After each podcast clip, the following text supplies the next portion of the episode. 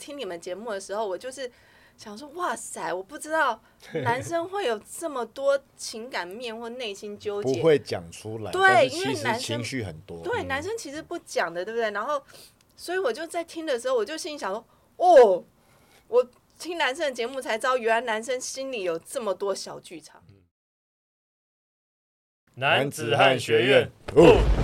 本节目由台湾最屌的 Podcast 录音室 Mike Mike 赞助播出，感谢 Mike Mike，感谢干爹，我是 Eric 幺幺马。我是 Jeff Machine 我们今天非常荣幸请到了女神级的来宾，女神。嗯好，Vanessa，对，Hello，大家好，我是 Vanessa。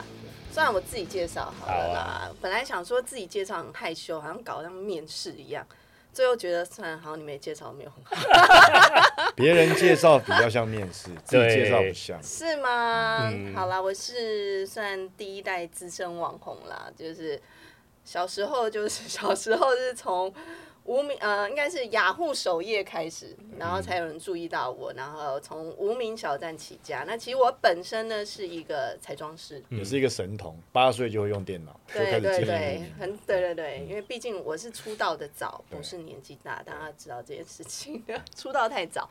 然后呢，我在二零一一年跟二零一二年的时候都有出版过两本彩妆书，然后是那时候博客来的百大畅销书。嗯，对，然后现在呢，呃，我比较以教学为主，彩妆教学为主。那我比较厉害的是整形级的彩妆，就是那种网络上看到易容术，易容术等级的是吧？可是我的妆是看起来很淡的，可是完全会让你 before after 完全是不同的人，这样子就是马上气质度大提升。那我在化妆的时候，其实呢，我的重点是呃去找出你的脸上最好看的地方，你的优势，然后去放大你的优势。当你的优势很强大的时候，其实当然你有一些小缺点，人家是不会注意的。嗯，知道吗？人都是这样，不要一直就去关注自己的缺点。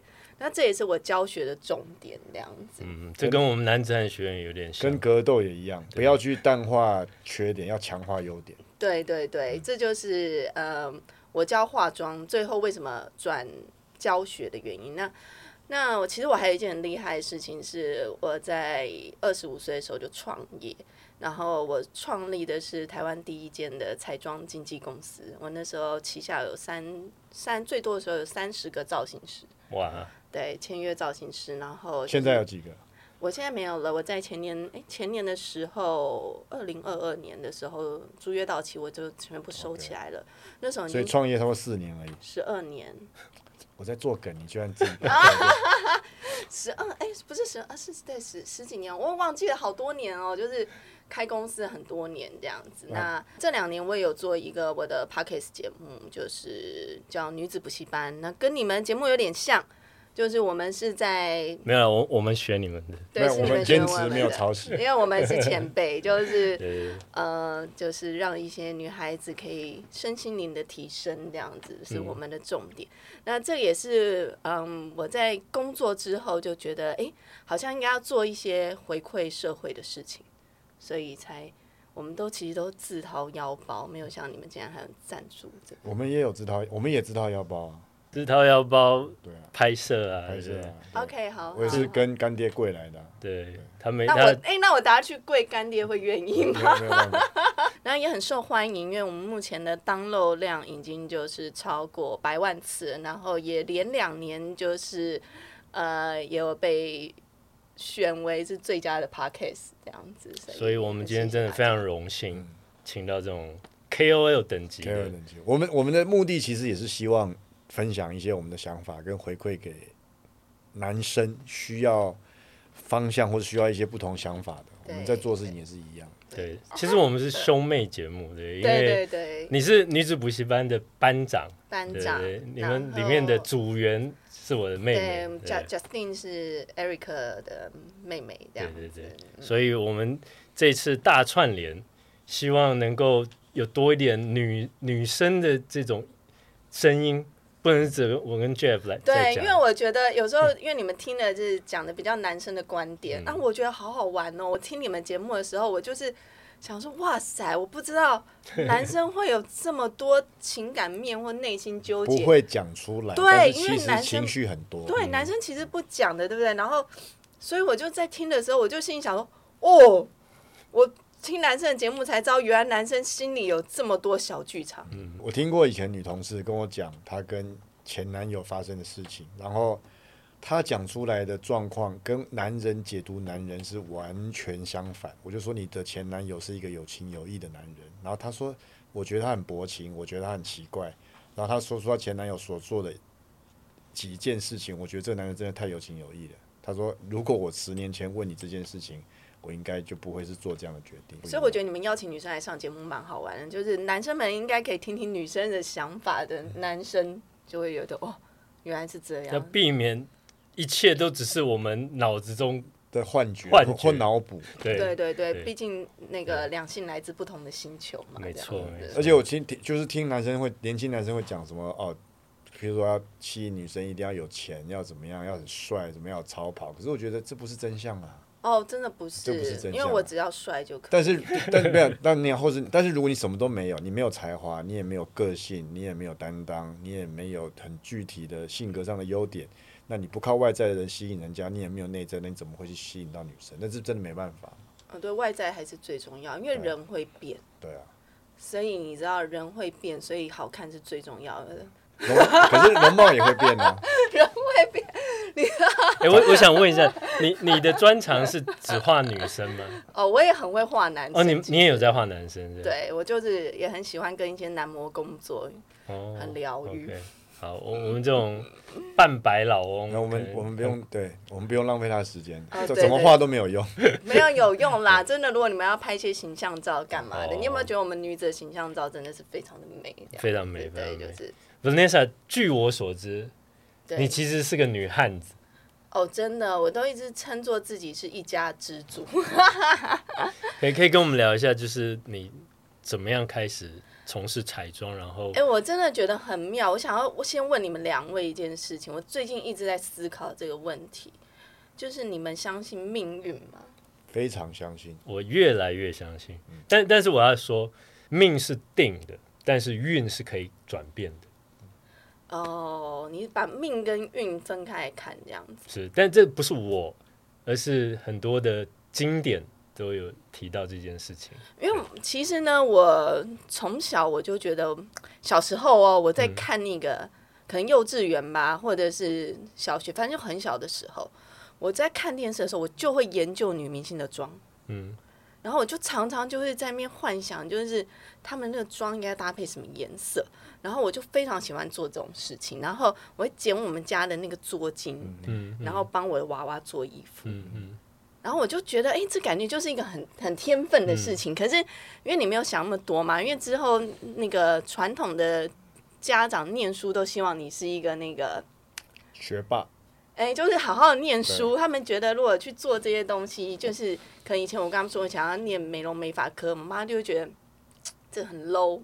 你不是不是不是大家认定主流的，对，大家会觉得那是不会念书的，然后是没有什么你去帮人家洗头，然后什么的那种，对不对？不入流的。对，可是当然现在不是啦，对现在是很时尚的。现在是那，所以呢，他们就是当然你就需要就是念商啊，然后学学一些你很就是不喜欢的东西。嗯，大学的时候，嗯，我很喜欢参加一些美少女的选拔，可是美少女冠军哦。然后，所以那时候就有跟经纪公司签约啊，合作。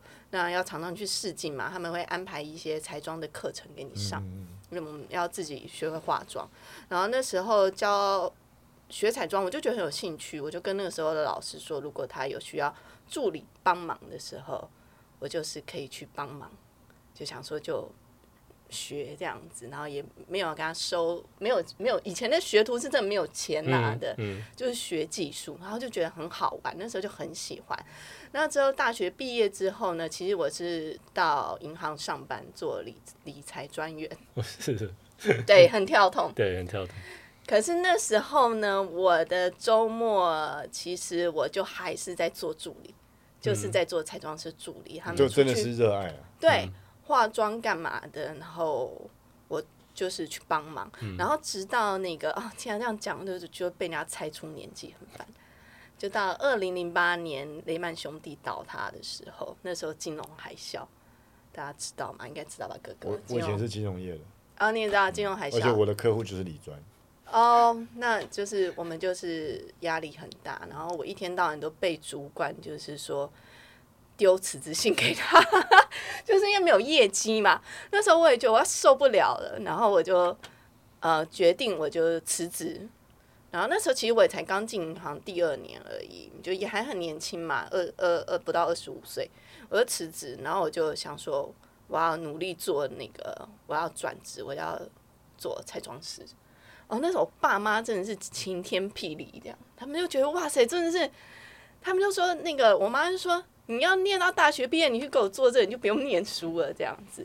可是我就是还是去做嘛，可一开始就真的是找不到任何的 case，你知道，因为一开始没有人介绍，然后呃你又没有什么作品，以前的行销方式比较像是口耳相传的行销方式，就是靠人去推荐。然后呢，我就没有工作，我就在家里，就是那时候开始有无名小站，然后我就想说，那我来写写东西吧，反正在家闲着也是闲着。然后那时候我还边去餐厅打工，就在餐厅打工之余，我就在家里就开始写网志，拍一些照片，教大家化妆、用头发，结果就上了雅虎的首页。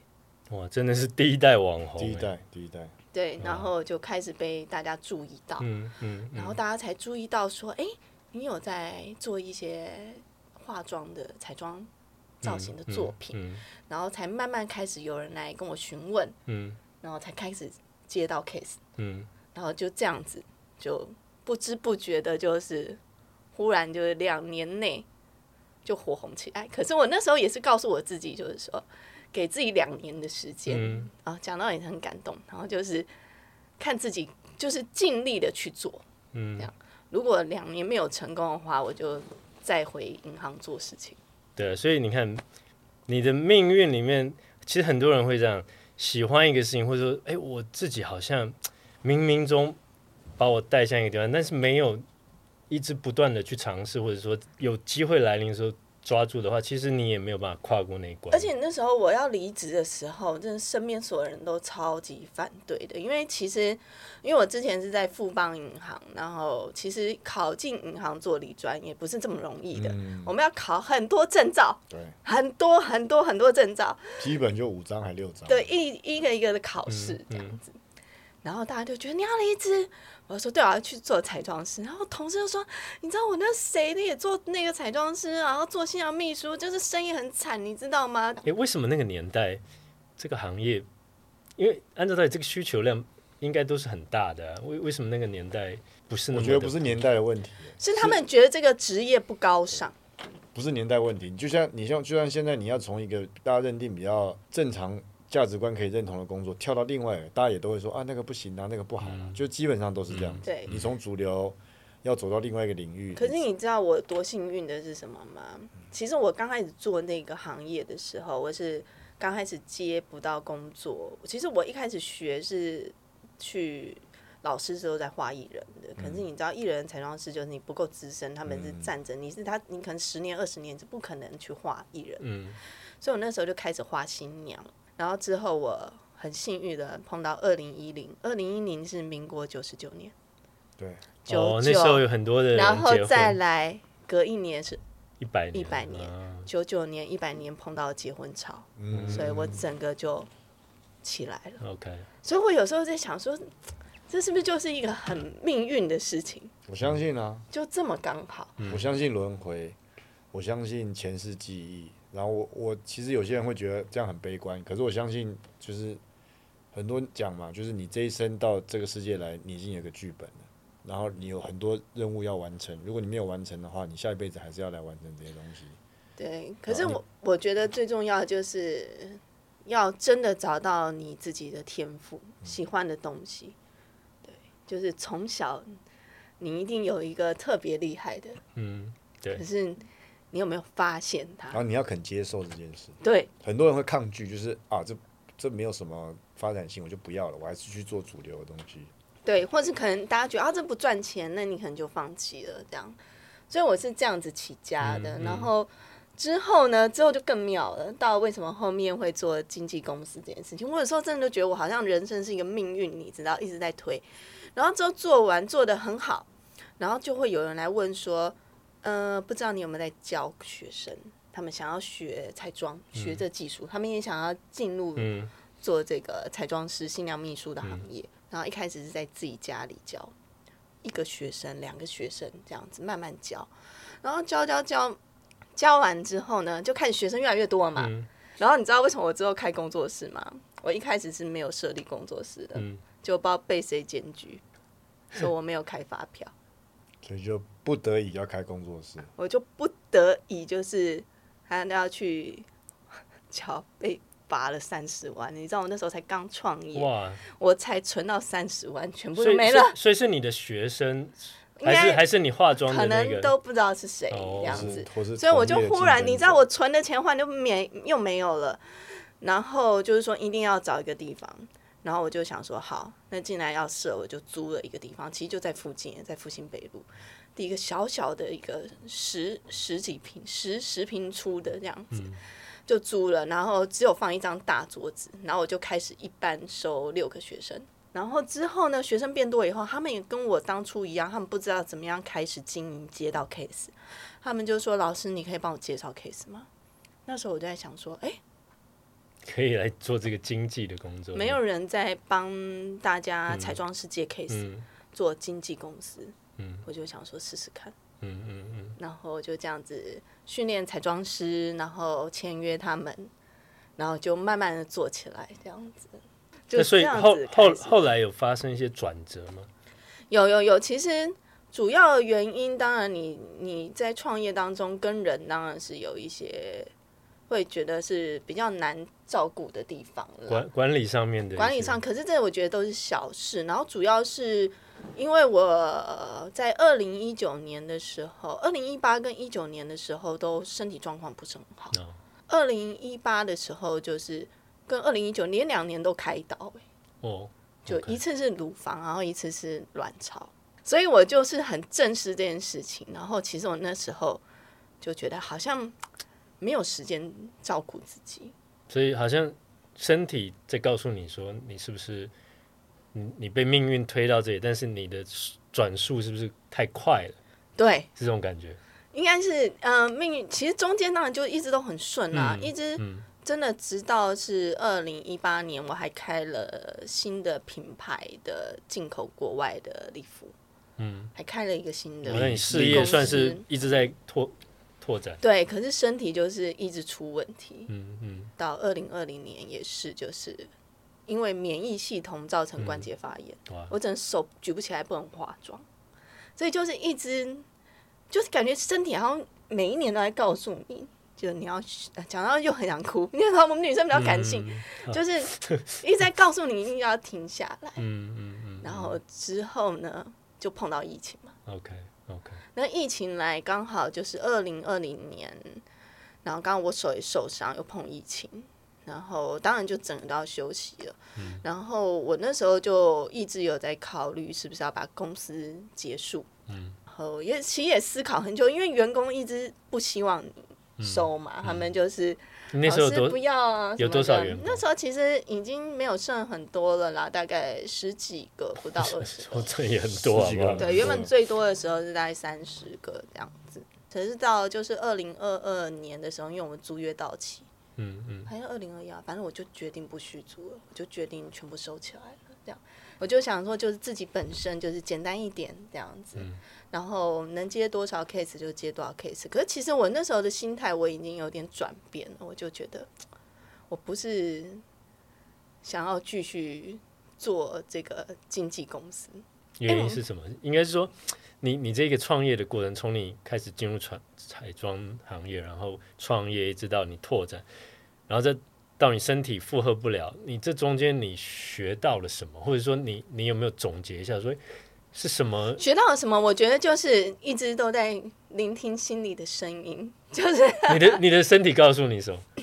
一开始你当创业的时候，你就很冲。对我那时候就只想要就是变成全台湾最厉害的，OK，所以所以你有一个信念，对，然后我就是一直冲，我就是要变得最厉害。嗯嗯然后开公司，我就觉得我就是要变全台湾最强的公司。嗯我的品牌出去就是要最厉害，我训练的人就是要最厉害。所以我说你是女汉子，对我就是一直这样子，然后最后到身体负荷不了的时候，我就觉得思考了一些事情，就觉得嗯，好像一直是把重点放在别人的身上，训练别人，嗯就是照照顾别人。嗯所以我就想说，想要先把一些事情放在自己的身上，就回到自身，嗯就是真的是聆听心里的声音。就是嗯我每个时候都有一个我觉得这样做是最舒服的时候。就像刚创业的时候，我就觉得我一定要变成技术最好的，嗯然后那时候我觉得我就是不断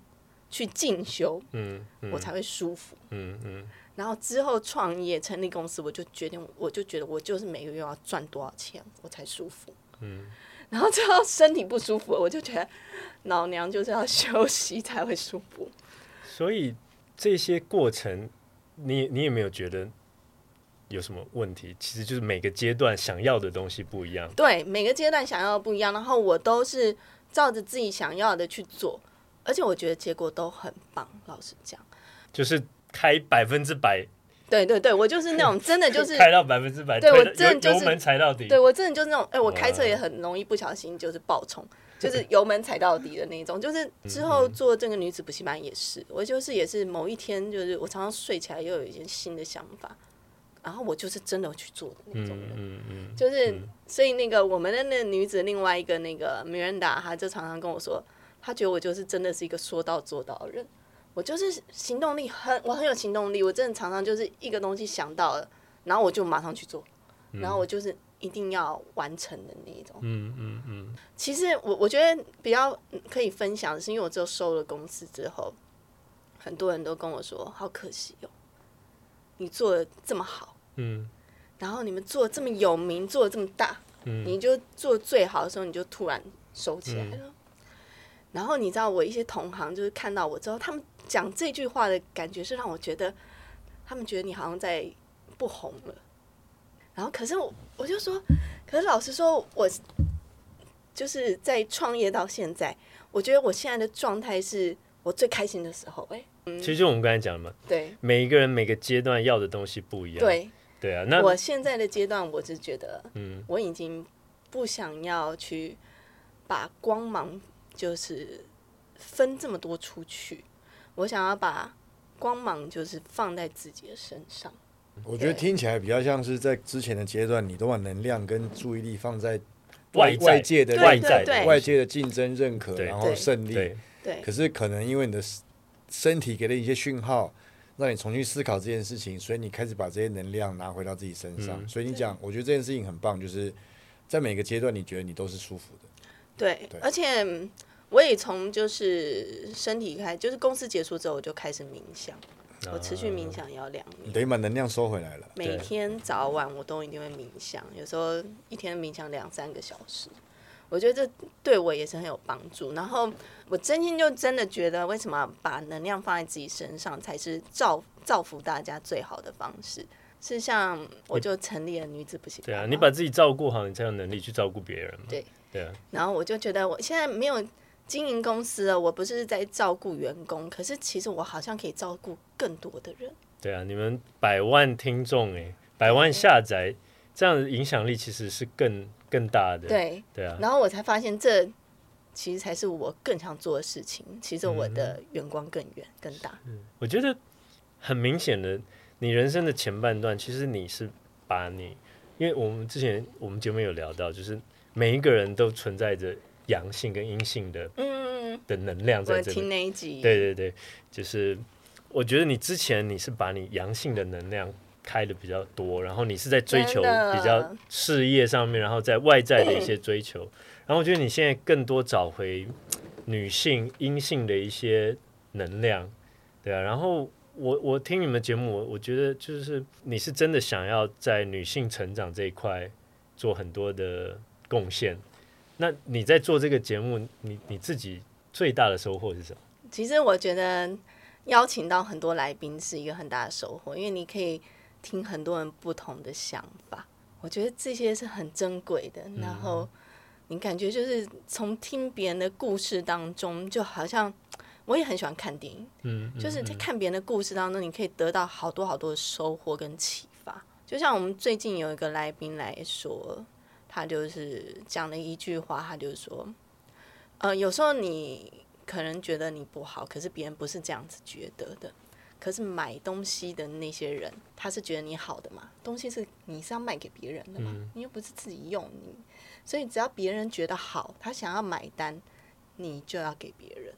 然后我就觉得对，就是其实就像我可能教课，嗯，别人喜欢，他们别人有需要，他们觉得这个是他们可以得到帮助的地方，你能给就给，嗯，我就一直在得到很多不同的启发。嗯，就是每一个来宾，他们都会有一些自己人生的一个那种叮，嗯然后我就会觉得哇，忽然就觉得自己好像也长了好多智慧的感觉。是所以你更能够安定你现在的状态，就比较不会。所以你一开始会质疑说，诶，我以前追求这些东西，慢慢的放掉，或者说比较没有那么用力去追求，我这样做对不对？你会不会这样质疑自己？我我从来没有质疑过自己的决定，OK OK，我是一个完全没有选择障碍的人，所以我很讨厌人家犹豫不决。哦，我对那种任何犹豫不决的人，嗯我都会忽然就会有一点没有耐心。是哦，可是可是你知道吗？两性相处有时候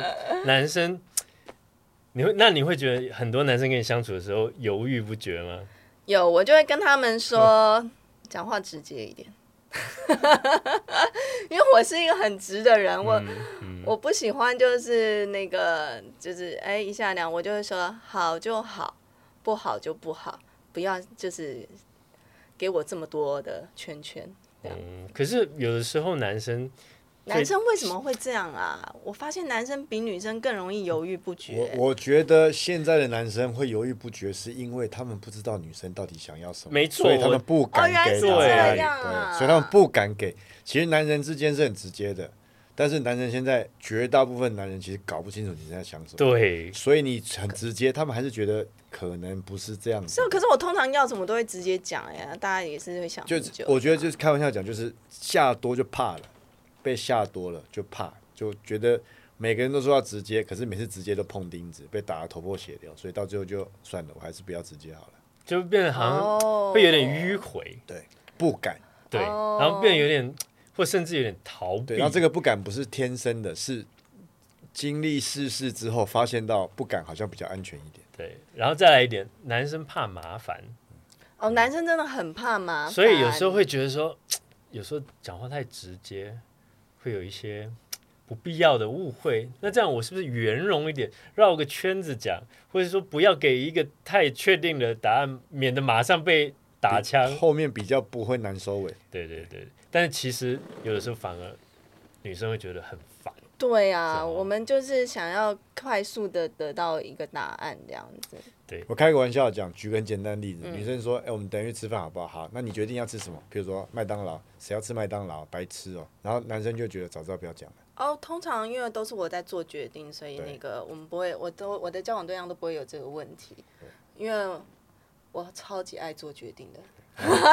那你就是你就是比较愿意做决定，但大部分男生经历到的事情就是刚刚的，就是一直无限回圈，给了一个答案被打枪，给了一个答案打枪，一直打枪，可真的女生真的会这样吗？非常，多。真的假的？非常多如果我朋友这样子对我的话，我因为我身边的女生朋友也都没有这样子哎、但但是我我们其实就是在解释说，如果你遇到男生有时候比较迂回哦，他有时候其实他只是想不犯错，对，想要测试你的喜好到底是什么，对，然后哦，男人害怕犯错，对，有的时候，对，对尤其是面对应该是说害怕犯错，然后收不了尾，所以选择比较保守的方法。嗯哎呦，我觉得男生应该要那个啊，学习跟我一样啊。我做事情完全就是一个没有计划的人，你知道吗？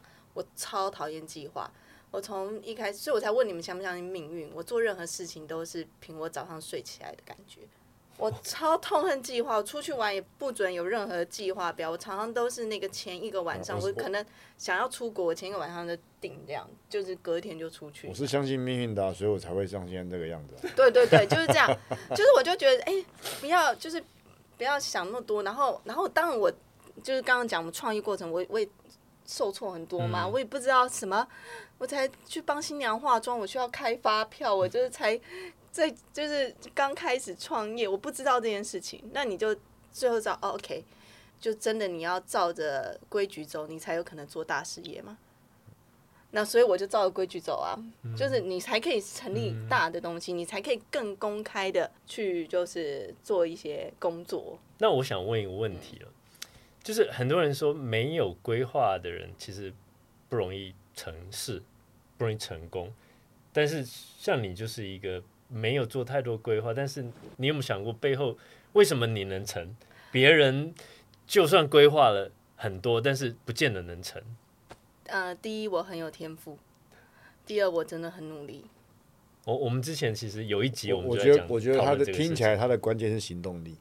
对，然后再来就是曾国藩讲过“有志有事有恒”，你要有志向，你确定你的志向，你要有事，就是你必须要对这个东西很了解。嗯所以我去了很多国家进修，嗯我觉得我的技术一定要是最好的，嗯然后很有恒心。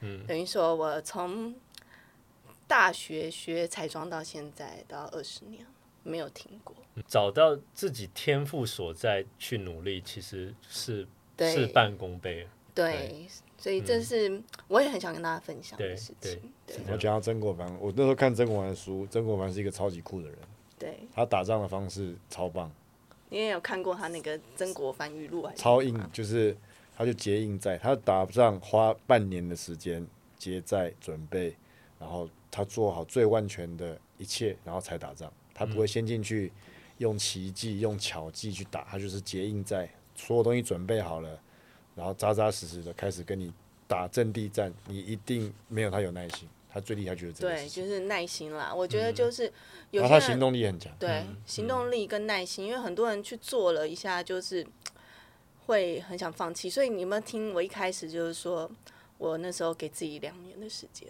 所以设定目标，然后对，设定时间，嗯我就觉得这两年我就尽力去做。嗯那如果真的我这两年我尽全力了，然后还是没办法的话，我就回银行乖乖的上班。那是一个永远可以有的退路了，你不会没有那个退路。嗯、对啊，就是可是大家也应该也可以这样子嘛，对不对？你可以去试着你去做自己喜欢的事情，要给自己一个时间，说明其实你就真的得到了一些什么东西。没有我觉得就像你刚刚提到的问题，就是男生或是人类都一样。我觉得现在的人好像太怕犯错了，对，好像觉得做错一个决定就完蛋。可是其实人生根本不会这样，除非你做的错误决定是很严重，譬如说你做了犯法的，对，真的在法理上面不容的。但是其实你做了一些人生的决定错了，其实从头再来就好。我觉得也没有什么错是不可弥补的。所以男生要勇敢一点，但话说回来，我觉得做人要勇敢一点。如果你真的觉得有些事情你内心在召唤你要去做，我觉得那就要做。因为我觉得这种事情害怕犯错，有一点是有可能也是对自己不够信任或不够有耐心。或是不够了解。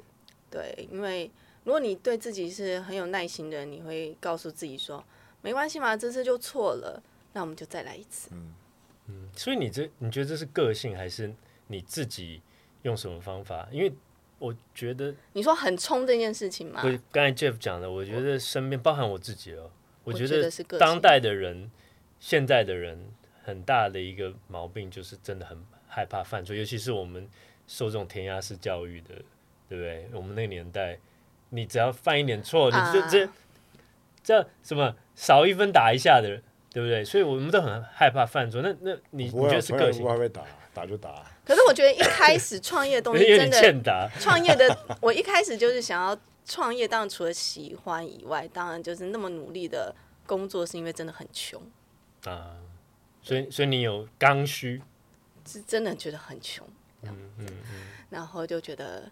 哦，那时候我很夸张哎！我接工作，我刚开始的时候，我真的是没有休息的，完全没有休息。我一天常常都是两三场，然后可能凌晨就是真的凌晨，我最早化过妆是凌晨一点开始化妆。凌晨一点，然后妆，我知道化妆师等一下，凌晨一点要化什么妆？我只没有，因为他们很早就开始准备啊很多人啊。很早，就你要画好几个人，然后大家呃可能很早迎娶干什么之类的。哦，然后我以前是很拼命的，是我接完午宴那一场，我还会再去接一个晚宴的请客，所以中间都没有吃饭。没有休息啊。哦所以我之前的胃超级烂的，我又一阵子每年都要照胃镜，因为我就是胃溃疡很严重。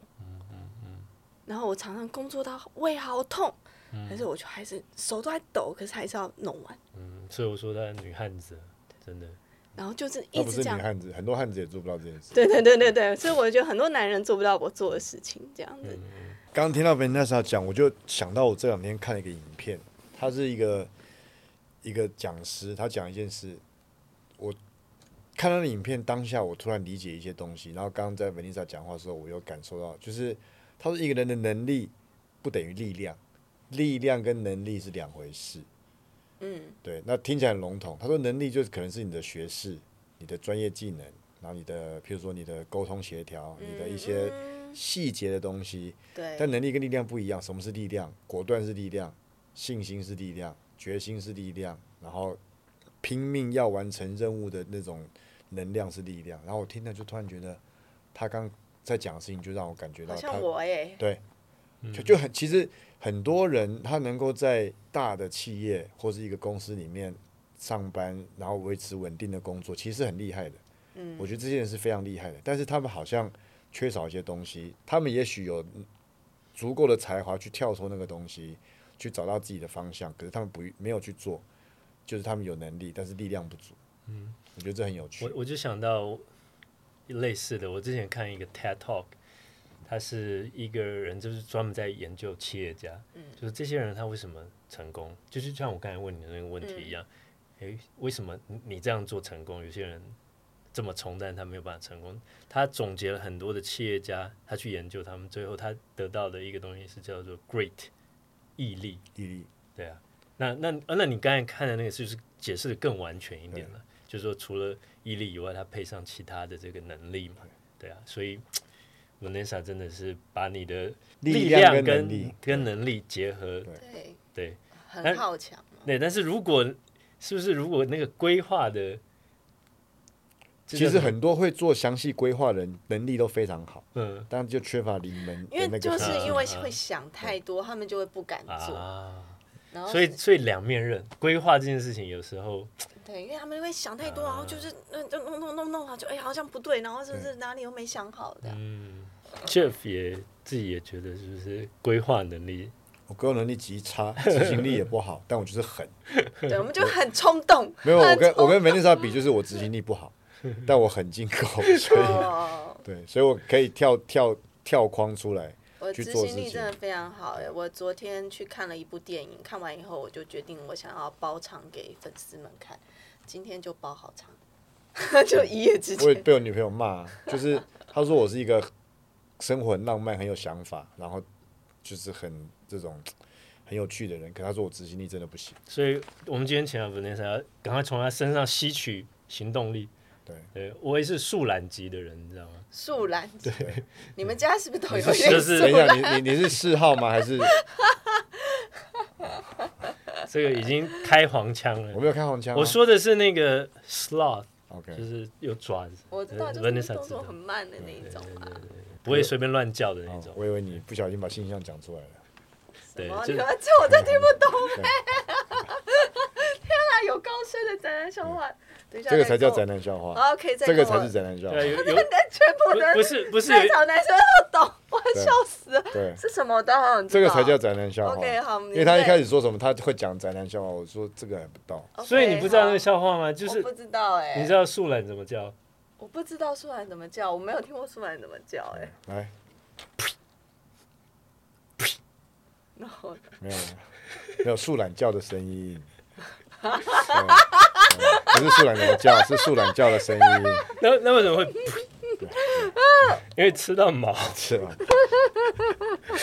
这才是宅男笑话，啊，不好意思，不好意思，这这这一个不小心，到时候 me too 就来了。没关系，不会。我但但我知道 Vanessa 尺度还 OK，对对那个不 OK 的时候，赶快把那个啊抱枕丢过来，我就知道要要停止。好对，笑，新增一个宅男笑话。一个宅男笑话。OK 曾国藩，对，文天上你有提到曾国藩，素兰转到曾国藩，对。